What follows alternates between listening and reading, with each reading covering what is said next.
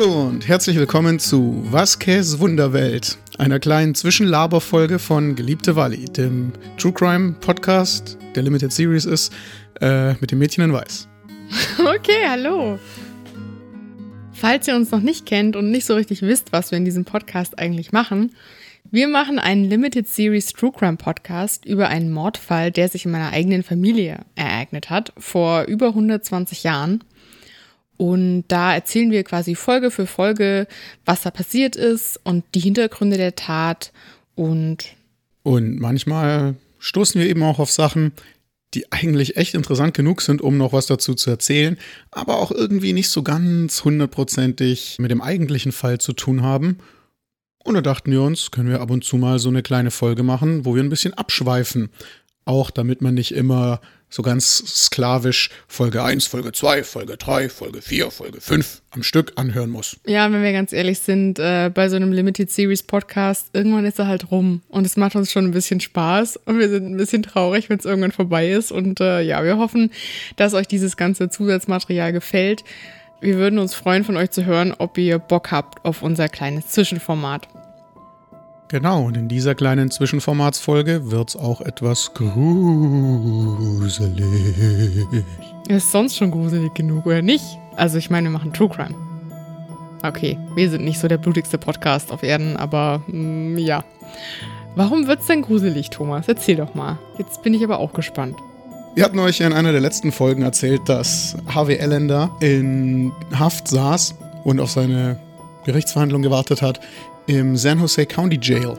Und was die wenigsten Leute wissen, im San Jose County Jail, da spukt's. Was?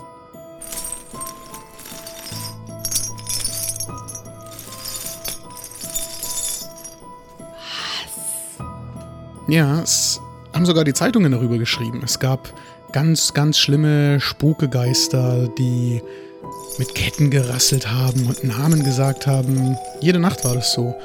Kurz vor Mitternacht fing es an und es dauerte immer so drei oder vier Stunden. Wow, das ist ja ganz schön heftig. Vor allem für den Gefangenen, der da drin saß, ein gewisser R.B.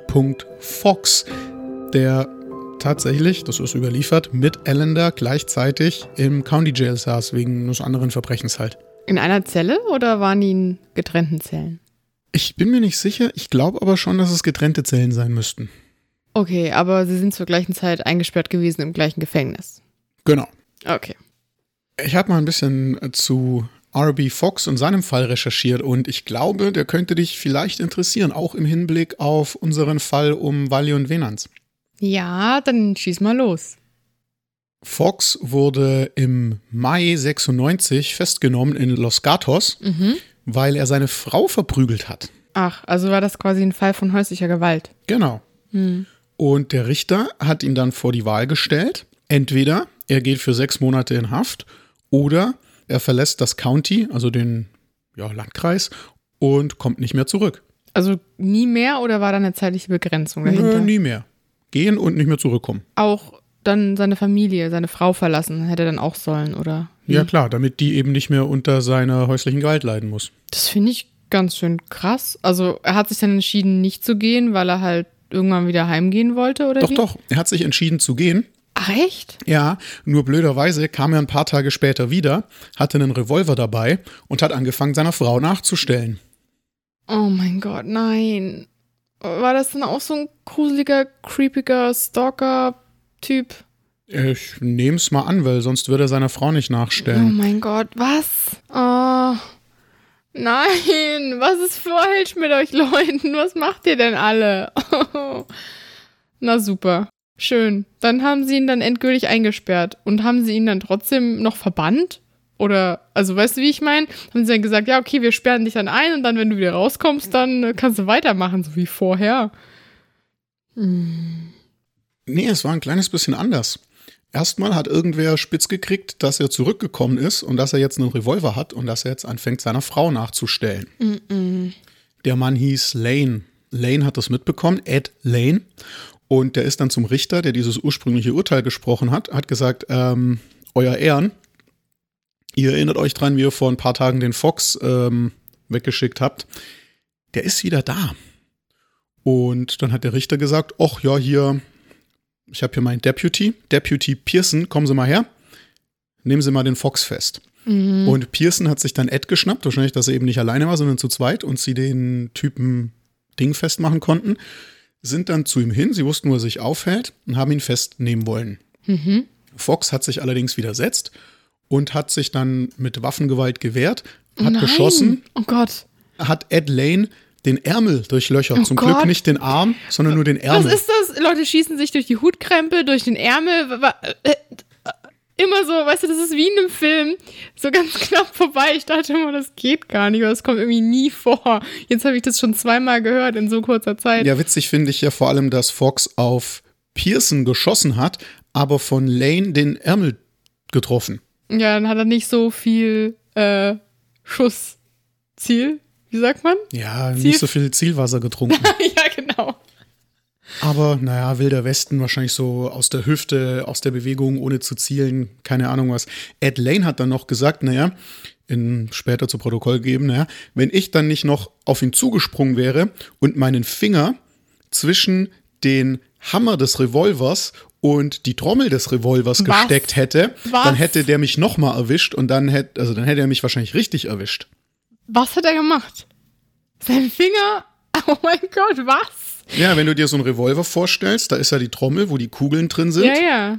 Und der Hammer, den man zurückzieht und dann durch das Ab Drücken des Abzuges schnellt der Hammer nach vorn und schlägt hinten auf die Kugel, ja, ja. wo die Treibladung dann ausgelöst Aber wird. Aber ich meine, im Eifer des Gefechts, ich stelle mir das echt krass vor, dass er das dann macht, weißt du, dass er da so hingreift. Und ich kenne das aus einer alten MacGyver-Folge, wo MacGyver das mit einem Lineal macht. Aber erstmal geistesgegenwärtig genug sein für sowas und dann halt einfach so den, den, den Daumen irgendwie so dazwischen stecken. Hat er da vielleicht auch ein bisschen geflunkert? Weiß ich nicht. Es war ja vor Gericht. Ich nehme an, er wird da nicht übermäßig hm. offensichtlich gelogen haben. Ja, stimmt. Aber eigentlich Was? will ich auf eine ganz andere Sache raus, die für uns vielleicht noch interessant ist. Mhm. Ähm, nachdem Fox ja seine Auflagen nicht erfüllt hat und den Landkreis nicht verlassen hat, ist er dann eben für sechs Monate in den Knast gekommen. Ursprünglich mhm. war das Urteil ja, entweder du gehst oder du gehst für sechs Monate in den Knast. Aber ist es nicht schlimmer für die Frau, wenn er nach sechs Monaten wieder freikommt? Ja, jetzt kommt es nämlich. Sie haben ihn dann für diese sechs Monate in den Knast geschickt, für das erste Urteil. Mhm. Und dann sollte er für Mord oder für versuchten Mord eben gleich wieder vor Gericht. Ah, okay. Ja, gut, das ergibt Sinn, ne? Da wurde er dann unserem Freund Judge Lorigan vorgeführt. Mhm. Den kennen wir ja schon. Mhm. Es war am 18. November 96 und Judge Lorigan hat kurzerhand die Anklage gegen Fox fallen lassen müssen. Oh Gott, warum? Weil die Festnahme, die ursprüngliche Festnahme, nicht rechtmäßig war. Es gab kein Warrant für die Festnahme, also kein Haftbefehl. Mm -mm. Und deswegen wurde dieser Mordversuch dann wohl als völlig gerechtfertigte Notwehr gewertet. Das heißt, er war dann frei und konnte gehen.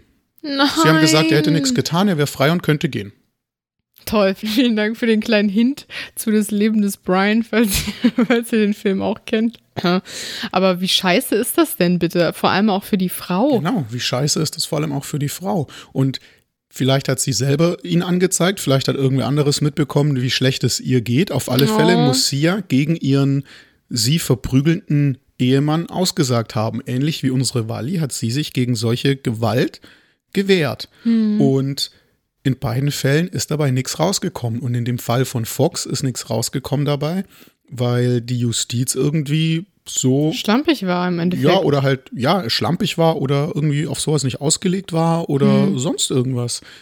Ich habe jetzt leider nicht rausgefunden, was Fox dann danach gemacht hat, ob er dann wirklich wo ganz woanders hingegangen ist, ob er in Santa Clara Valley, in Los Gatos oder in San Jose geblieben ist oder ob er zurück zu seiner Frau ist. Ich, also von der, ich, ich habe nichts mehr gehört leider, aber ich fand es ähm, auch eine ganz interessante Geschichte. Erst habe ich ja gedacht, vielleicht hat er den Geist auch zufällig gesehen, weil man ihn auch wegen ähm, Nicht-Zurechnungsfähigkeit rausboxen wollte. Aber erstens mal war sein Anwalt nicht Moorhouse, der ja anscheinend alle seine Klienten wegen ähm, Geisteskrankheit und Unzurechnungsfähigkeit rausboxen will. Und zweitens mal hatte er ja eben dieses Ding, dass es halt nicht rechtmäßig war, ihn festzunehmen. Krass, aber ähm, naja, vielleicht hat er auch versucht, irgendwie in die Presse zu kommen und nochmal sich ein bisschen interessant zu machen. Aber für mich ist das wieder so ein Beispiel dafür, dass Frauen damals durchaus in der Lage waren, sich zu wehren und dass es nicht so war, wie das alle Frauen gekuscht hätten vor ihren Ehemännern und das nicht angezeigt hätten oder sowas.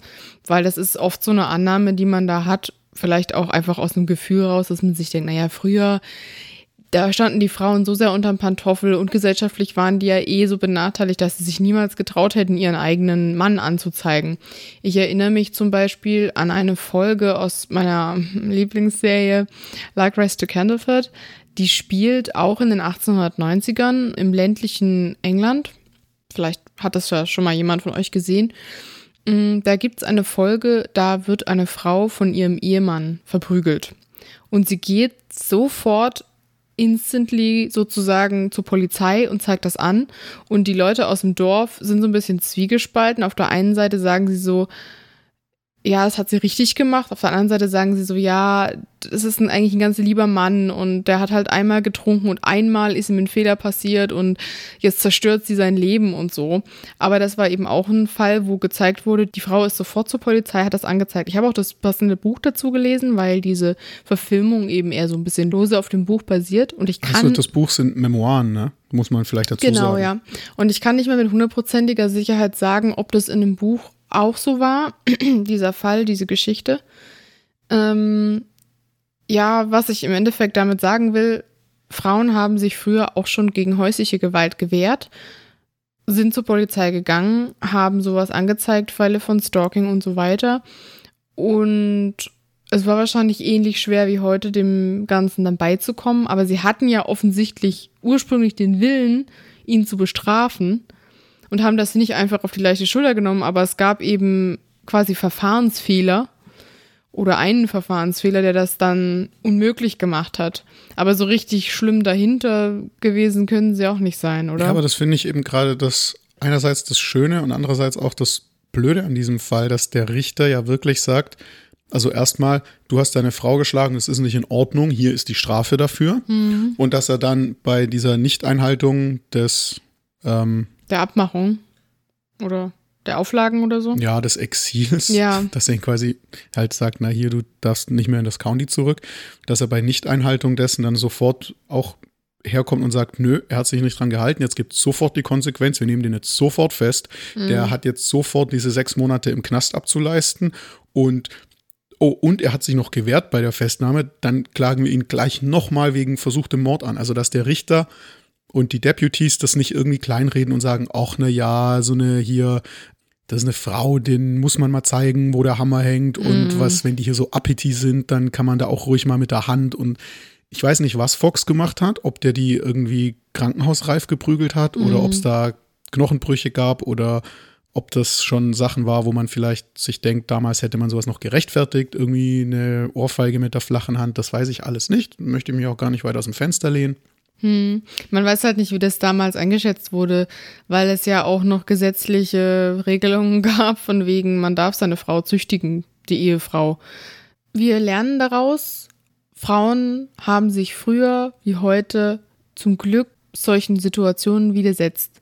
Leider ist es so, dass es häufig Abhängigkeitsverhältnisse gibt, die es eben erschweren oder sogar unmöglich machen, sich in so einer Situation ja, an die Polizei zu wenden, sich irgendwie zu wehren, wenn man eben psychisch, finanziell, aus irgendwelchen anderen Gründen so abhängig ist in dieser Beziehung, dass es einem ganz, ganz schwer gemacht wird durch diese verschiedenen Faktoren, sich da rauszureißen und da irgendwie, ja, die Stimme zu erheben. Aber wir wissen, es gab Menschen schon immer, die das gemacht haben und die trotz der schwierigen Umstände es irgendwie geschafft haben.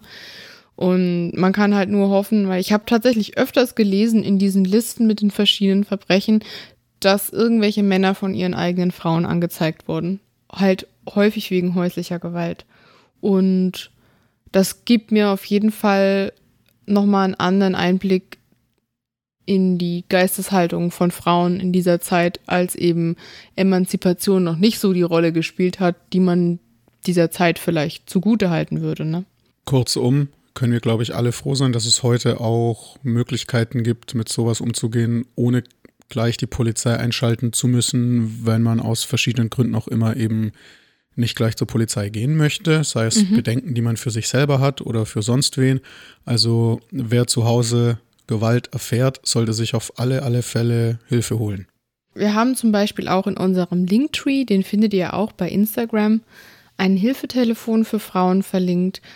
Das könnt ihr euch gerne mal anschauen. Da ist eine Website auch mit anderen Möglichkeiten, Kontakt aufzunehmen, auch per E-Mail und so weiter. Und da gibt es ganz viel Information zu diesem Thema. Also da könnt ihr gerne mal nachsehen, wenn ihr möchtet.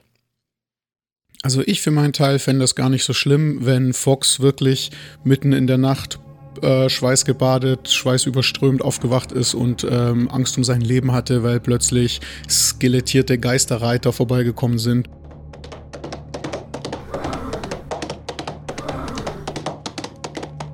Und die tonnenschwere Knasttür gerasselt hat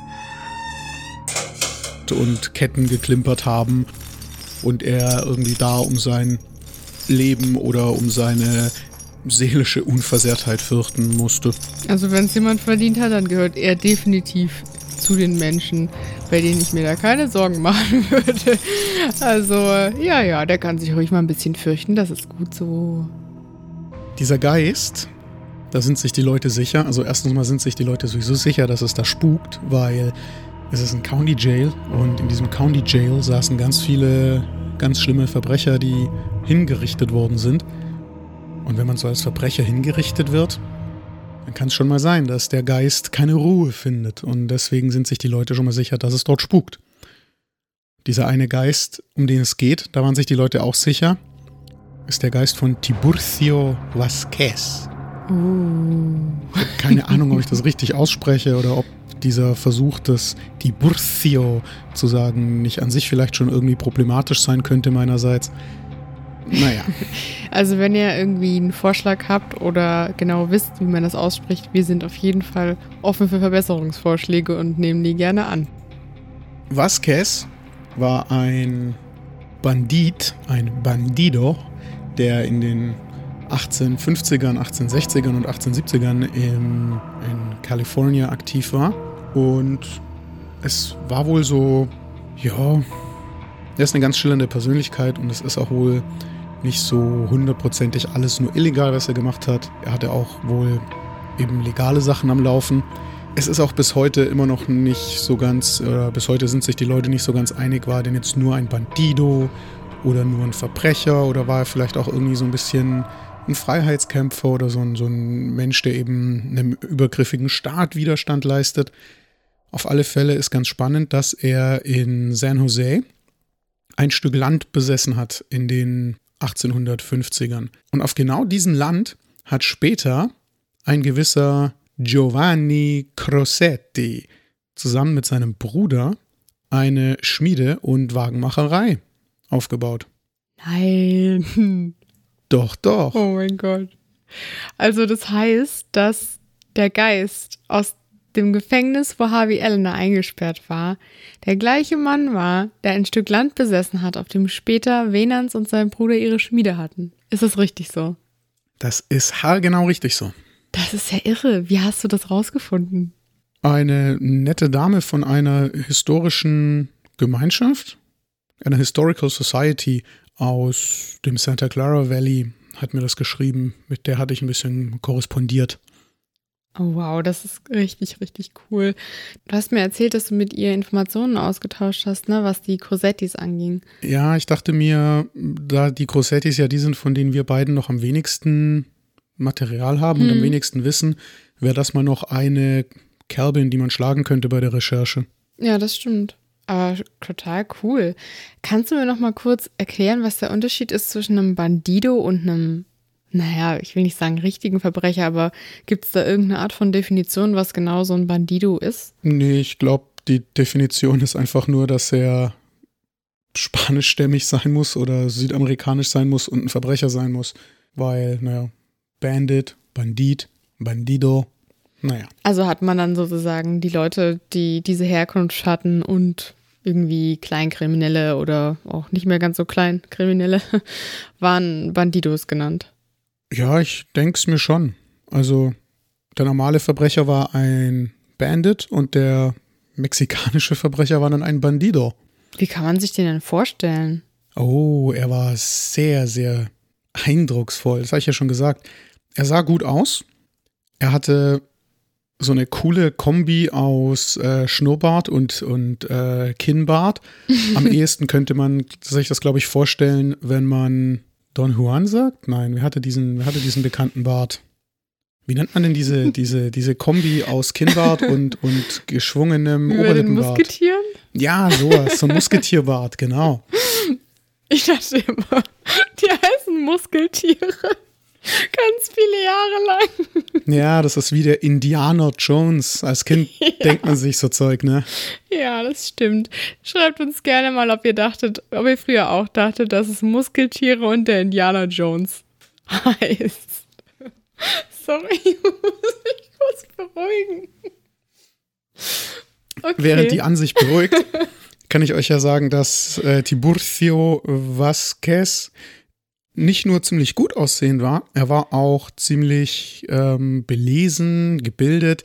Er hatte eine wohl eine mächtige Präsenz, so wenn man in seiner Gegenwart war. Er hatte Charisma. Die Weiber standen auf ihn wie noch was. okay, Die Frauen standen auf ihn wie noch was. okay. I get it. Ich habe aber auch das Bild angeguckt und ich kann mir schon vorstellen, dass er so einem gewissen Schönheitsideal von so einem wilden, äh, ja, leidenschaftlichen Typ äh, Mann entspricht irgendwie. Unser Freund Tiburcio. Tiburcio? Unser Freund Tiburcio. Tibur? Ich glaube, man lispelt nicht so im südamerikanischen, mittelamerikanischen Spanisch. Man lispelt, glaube ich, nur so im spanischen Spanisch vor aus Spanien. Ah, Okay, also Tiburcio äh, nenne ich ihn jetzt mal. Ich hoffe, euch bluten nicht die Ohren, wenn ihr diese Sprache richtig könnt. Über den habe ich was ganz Spannendes gelesen in einem Artikel. Da hieß es, die Männer hatten weniger Angst, ausgeraubt zu werden. Also die hatten weniger Angst um ihr Gold und Silber als um ihre Frauen und Töchter, wenn der gute Tiburcio in der Nähe war. Und das Ja. finde ich einfach großartig, oder? Hast du mal die Bilder gesehen? Der war schon hot. Ja, schon. Der war schon so ein bisschen so ein Snack. Wir posten euch mal ein Bild von ihm auf Instagram. Da könnt ihr gerne abstimmen, ob hot oder not. 1873 hat er es wohl mit einer seiner kriminellen Machenschaften ein bisschen übertrieben. Seine Gang und er haben Geld geklaut. Und nachdem er dann zur Fahndung ausgeschrieben wurde, hat man ihn auch geschnappt. Er wurde dann ähm, eingekerkert und zwar eben im County Jail in San Jose. Und als er da so war und Scharen von Frauen zu ihm hingepilgert sind, Oh Gott. hat er tatsächlich ohne Scheiß Bilder von sich, die extra angefertigt wurden, Bilder von sich durch sein Knastfenster an die wartende Menge von Bewunderinnen verkauft, um, ich glaube sogar mit diesem Geld seinen Anwalt zu bezahlen. Wie so ein Starschnitt. Wie Ja, so ein klar. Starschnitt aus der Bravo. Ja, absolut. Geil. Das gefällt mir gut. Ihr könnt euch ja angucken, ob ihr für den Typen irgendwie zu einem Knastfenster gehen würdet. Oh ja, das, das würde ich auch gerne mal wissen. Schreibt uns das auf jeden Fall. Und was ich dann wiederum sehr spannend fand, er war ja wie gesagt ein Bandido, er hatte seine Gang, die sind dann in der Gegend rumgeritten, die haben illegale Machenschaften gemacht. Und was braucht man als kriminelle Gang, wenn man kriminelle Machenschaften macht? Waffen? Ja, auch, aber vor allem. Pferde? Ja, okay. Geld? Ah, ich ich komme mir jetzt schon vor wie in dem, in dem Spanish Inquisition Sketch von Monty Python. Wenn es eine Sache gibt, dann äh, ist das Pünktlichkeit. Pünktlichkeit und Zuverlässigkeit. Nein, zwei Sachen. Wenn es zwei Sachen gibt, dann sind das Pünktlichkeit und Zuverlässigkeit. Und Ruchlosigkeit. Drei Sachen. Wenn es drei Sachen gibt. Ja, genau. Naja. Da habe ich, hab ich absolut absichtlich drauf angespielt. Na, hätte ich es mal früher kapiert, ne? Dann hätten wir das Ding einfach durchziehen können, wie den Sketch. Mhm. Ja, ja. Naja, auf alle Fälle braucht man als kriminelle Gang Waffen. Man braucht damals auch Pferde, man braucht bestimmt auch Wasser und Nahrung und Kleidung. man braucht aber vor allem ein Versteck, wo man sich verschanzen kann, wo man mal irgendwie zwei, drei, vier Wochen sich verschanzen kann, bis Gras über die Sache wächst, bis ähm, Johnny Law wieder irgendwie so ein bisschen runterkommt und äh, einen nicht mehr so äh, schlimm sucht. Vasquez hat sich dafür was ausgesucht, was in Kalifornien relativ nahe bei San Francisco und bei Los Angeles und so lag. Tatsächlich hat man sein Versteck sogar dann nach ihm benannt. Und es gibt dort bis heute noch die Vasquez Rocks. Das ist so eine Ansammlung von Felsen, die sind wie so parallele Schichten, aber die sind eben nicht eben, sondern um so circa weiß ich nicht, 45 Grad geneigt und gucken ganz steil aus der Erde raus. Wir können euch das dann mal auf Instagram zeigen. Machen wir ein Bild rein. Beziehungsweise bin ich mir sicher, ganz vielen von euch muss ich das gar nicht zeigen. Entweder ihr habt es eh schon mitbekommen, als ich Vasquez Rocks gesagt habe, oder ihr bekommt es jetzt mit, wenn ich es euch beschreibe. Die Vasquez Rocks sind nämlich in gewissen Kreisen sehr, sehr berühmt. Was sind das für Kreise, Thomas? Das sind sehr geekige und nerdige Kreise. Es handelt sich nämlich vor allem um Raumschiff Enterprise-Fans. Uh. Habe ich jetzt mein Alter verraten, weil ich Raumschiff Enterprise gesagt habe und nicht, nicht Star Trek? ja, weiß ich nicht. Müssen unsere ZuhörerInnen äh, entscheiden. Auf alle Fälle könnt ihr euch bestimmt alle an diese berühmte Szene erinnern, wo Kirk auf dem fremden Planeten gegen den Goran-Kapitän kämpft und dadurch die Gegend rennt und irgendwie äh, versucht, erstmal natürlich die ganze Sache ohne Gewalt zu regeln und dann ganz schnell versucht, Schießpulver zusammenzumachen, um ihn mit Diamanten aus einer ähm, Palmenkanone zu erschießen. Aha. Ja, ähm, Ihr Hi- erinnert euch an die Szene. Highbrow Science Fiction. An die Szene erinnern sich wirklich alle, die sie mal gesehen haben. Ich dachte, dein Einwand kommt ob der Absurdität des Schießpulvers und der Diamantkanone. Das meinte ich, ja. Also eigentlich. oh Mann. Das ist so die berühmteste Szene, wo die Vasquez Rocks vorkamen, aber auch später noch äh, PK und seine Mannschaft hatten da ihre Außenteam-Einsätze. In den Filmen kam sie irgendwie vor. Janeway war da zwischendurch mal. Ich weiß gar nicht, ob Archer da vielleicht mal irgendwann war. Keine Ahnung. Der hatte immerhin auch dann wieder mit einem Gorn zu tun. Ähm, in Jay und Silent Bob schlagen, sie, schlagen zurück kamen die Vasquez Rocks, glaube ich, auch vor, sogar als oh, Pilgerort von Star Trek-Fans, wenn ich mich richtig erinnere. Meta. Und naja, diese Vasquez Rocks wurden eben nach diesem selben Typen benannt, der in den 1850ern ein Bandit war und auf dessen Grundstück irgendwann John Crosetti landete, um dort seinen Schmiedebetrieb zu betreiben und dessen Geist dann auch später den Mithäftling von Harvey Allender und vielleicht sogar Harvey Allender selbst, der Zeitungsartikel gibt es nicht viel her, der den heimgesucht hat. Übrigens ist das mit dem Zeitungsartikel wirklich kein Witz, der ist so erschienen und da stand drin, dass die, dass das County Jail Von Geistern heimgesucht wird. von Geistern heimgesucht wird. Beziehungsweise von einem Geist. Und da wurde auch genau beschrieben, wie sich das abgespielt hat. Ich habe das auch gelesen. Ähm, mit so, ja, rasselnden Ketten und heulenden Hunden und Kratzlauten an den, an den Türen und so. Also richtig krass. Ja, Man hätte gar nicht das unterscheiden können von einem Penny Dreadful. Und dann wurde aber auch tatsächlich in diesem Artikel explizit erwähnt, das hat der und der, wie hieß er nochmal, der Häftling? R.B. Ähm, Fox. Genau, das hat dieser Herr Fox. Herr Fox? Herr Fox? Okay, sorry, nein. Ähm, Frau Elster. Es ist schlimm heute mit mir. Also, das hat dieser Häftling Fox erzählt und da stand auch explizit drin, dass der mit Alan da zusammen eingesperrt war. Aber wie gesagt, halt nicht explizit, ob in der gleichen Zelle oder nur zum gleichen Zeitpunkt. Denn Alan da war zu der Zeit ja auch ein relativ bekannter Gefangener. Er hat ja schon also zwei Menschen umgebracht und deswegen war er sowieso überall in den Zeitungen. Auch weil die ja ständig diesen Verbrechen aus Leidenschaft Angle die ganze Zeit äh, übelst gefahren haben und durch die Presse gezerrt. Ja, Und- ja. Und in dem Artikel war das ja auch so formuliert, so nach dem Motto, dass in dem Knast sowieso nur harte Typen sitzen, aber sogar die hartgesottensten Verbrecher bekommen es mit der Angst zu tun. Und das war, wir stellen euch den auch mal irgendwie online. Ich weiß noch nicht, wie genau. Wird vielleicht schwer mit Instagram, aber wir machen Ich das. Ihr müsst euch dieses Ding durchlesen. Das ist, ist der Wahnsinn. Das ist der Vielleicht, Wahnsinn. vielleicht schaffen wir das über Linktree. Das wäre doch eine Möglichkeit, oder? Ja, wir lassen es euch definitiv wissen. Ja. Für die Nerds und, und Freaks unter euch. Übrigens, ähm, auch für die Nerds und für die Freaks unter euch. Am Anfang von jeder Folge unseres Podcasts sage ich doch zuerst den Folgentitel und dann den Podcast-Titel. Ist das schon mal aufgefallen? Mm, ja, wo du es sagst. Hm? Das mache ich auch nur tatsächlich wegen Raumschiff Enterprise. Nein, was? Doch, doch. Na toll. Jetzt weiß ich mal, warum das unbedingt immer so sein muss hier. Es ist so cool. Da war am, früher am Ende von jeder Folge da war dann die Folge vorbei und die, die Enterprise ist dann irgendwie in den, in den Weltraumhorizont weggeflogen.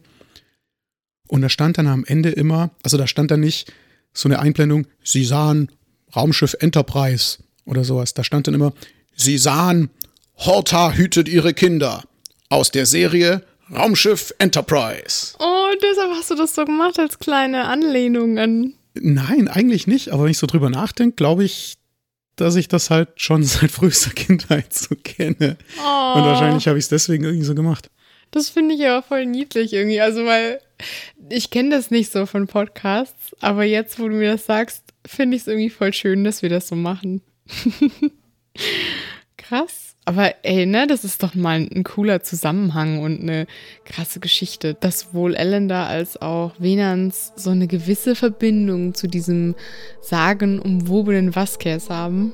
Also, das ist auf jeden Fall ganz spannend. Und natürlich werde ich auch ein Bild von Vasquez auf Instagram posten. Ist gar keine Frage. Und wenn das nicht die meisten Likes bekommt, ne, von allen Bildern auf dem Account, dann wird der Geist von Vasquez auch euch heimsuchen kommen.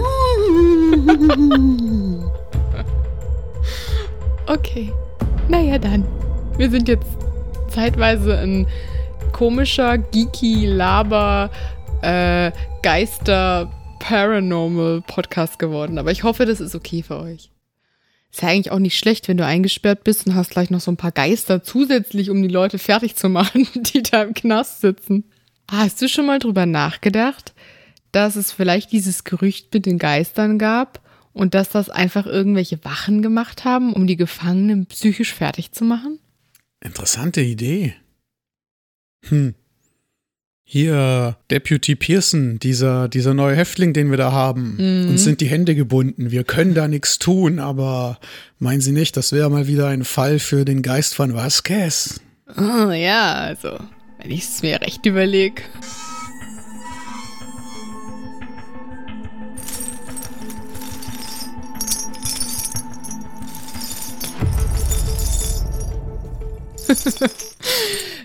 ich habe keine Ahnung. Die Leute wollten vielleicht einfach in die Zeitung und haben sich irgendwas ausgedacht, was da vielleicht so an Sagen und Mythen erzählt ja. wurde im Gefängnis. Eventuell haben sich die Zeitungen das auch selber ausgedacht. Zeitungen waren damals ja noch sehr boulevardesk. Wir sind ja auch schon mal über die Phantom- Luftschiffwelle gestolpert, als es 1896 und 97 plötzlich ganz, ganz viele Zeitungsartikel gab über mysteriöse, super weit entwickelte, technisch fortschrittliche Luftschiffe, die überall Aha. aufgetaucht sind. Okay, ja, stimmt, das habe ich. Ich erinnere mich. Heutzutage wäre das dann so eine Art UFO-Welle. Damals waren es halt Luftschiffe von irgendeinem super intelligenten Erfinder, der der restlichen Welt irgendwie 20 Jahre voraus war. Uh. Ja, das ist cool. Könnt ihr mal googeln. Da gibt's äh, spannende Artikel zu. Ja, ich weiß auch nicht. Man kann der Zeitung nicht glauben, man kann dem Fox nicht glauben. Man weiß nicht, wem man glauben soll. Es ist eine, eine coole Sache, aber es hat sich halt wirklich Fakt und Fiktion in diesen Zeitungen sehr stark gemischt. Im Zweifel würde ich immer Vasquez glauben. Der mhm, ja. sieht so vertrauenserweckend aus mit seinem hübschen Gesicht und der ist so belesen. Und so, so. Weltgewandt. Ja. Und so, so Dings. Ähm, mir fällt gerade dieses Wort dafür nicht ein, wie es heißt, wenn jemand gut mit Worten umgehen kann. Ähm, ähm eloquent. Ja, das war's, genau. Der ist so eloquent. Davon dem können wir uns nochmal ein Scheibchen abschneiden, gell? Aber ich finde ihn schon cool. Er ist schon so eine Figur zum Träumen irgendwie. Und ich weiß nicht, gibt's über den Filme oder irgend sowas? Weiß ich nicht, müsste ich mal nachgucken. Wir könnten es dann, falls es was geben sollte, mal auf unserem Instagram-Account unter die Leute bringen.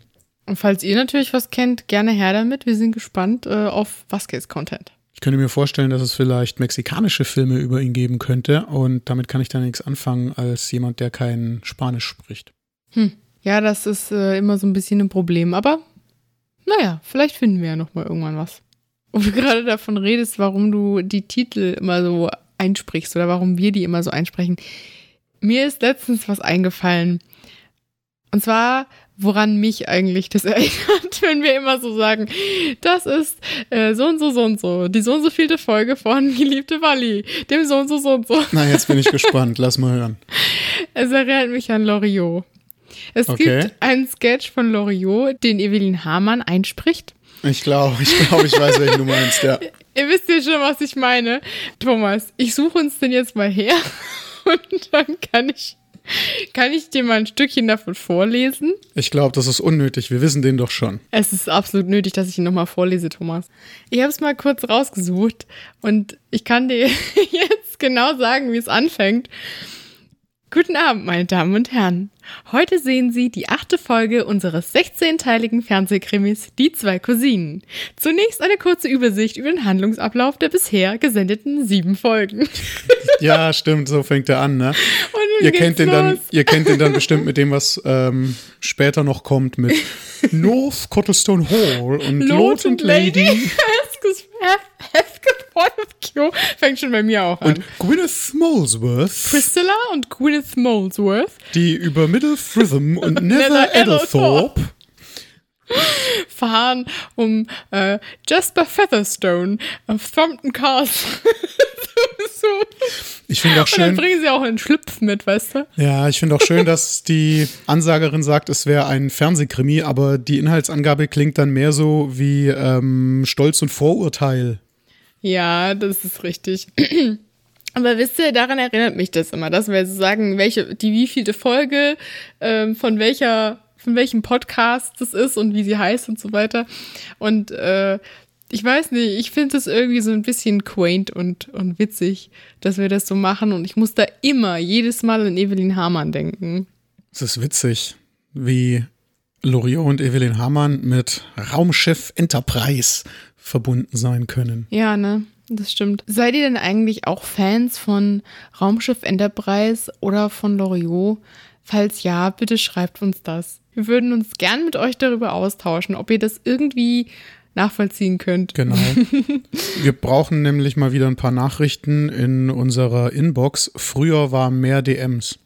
Ja, übrigens gleich mal ein Shoutout an einen Podcast, den ich persönlich sehr, sehr, sehr gerne mag. Auch ein, ein fresher, neuer Podcast, der sehr, sehr gut zu dem Thema unseres Podcasts passt.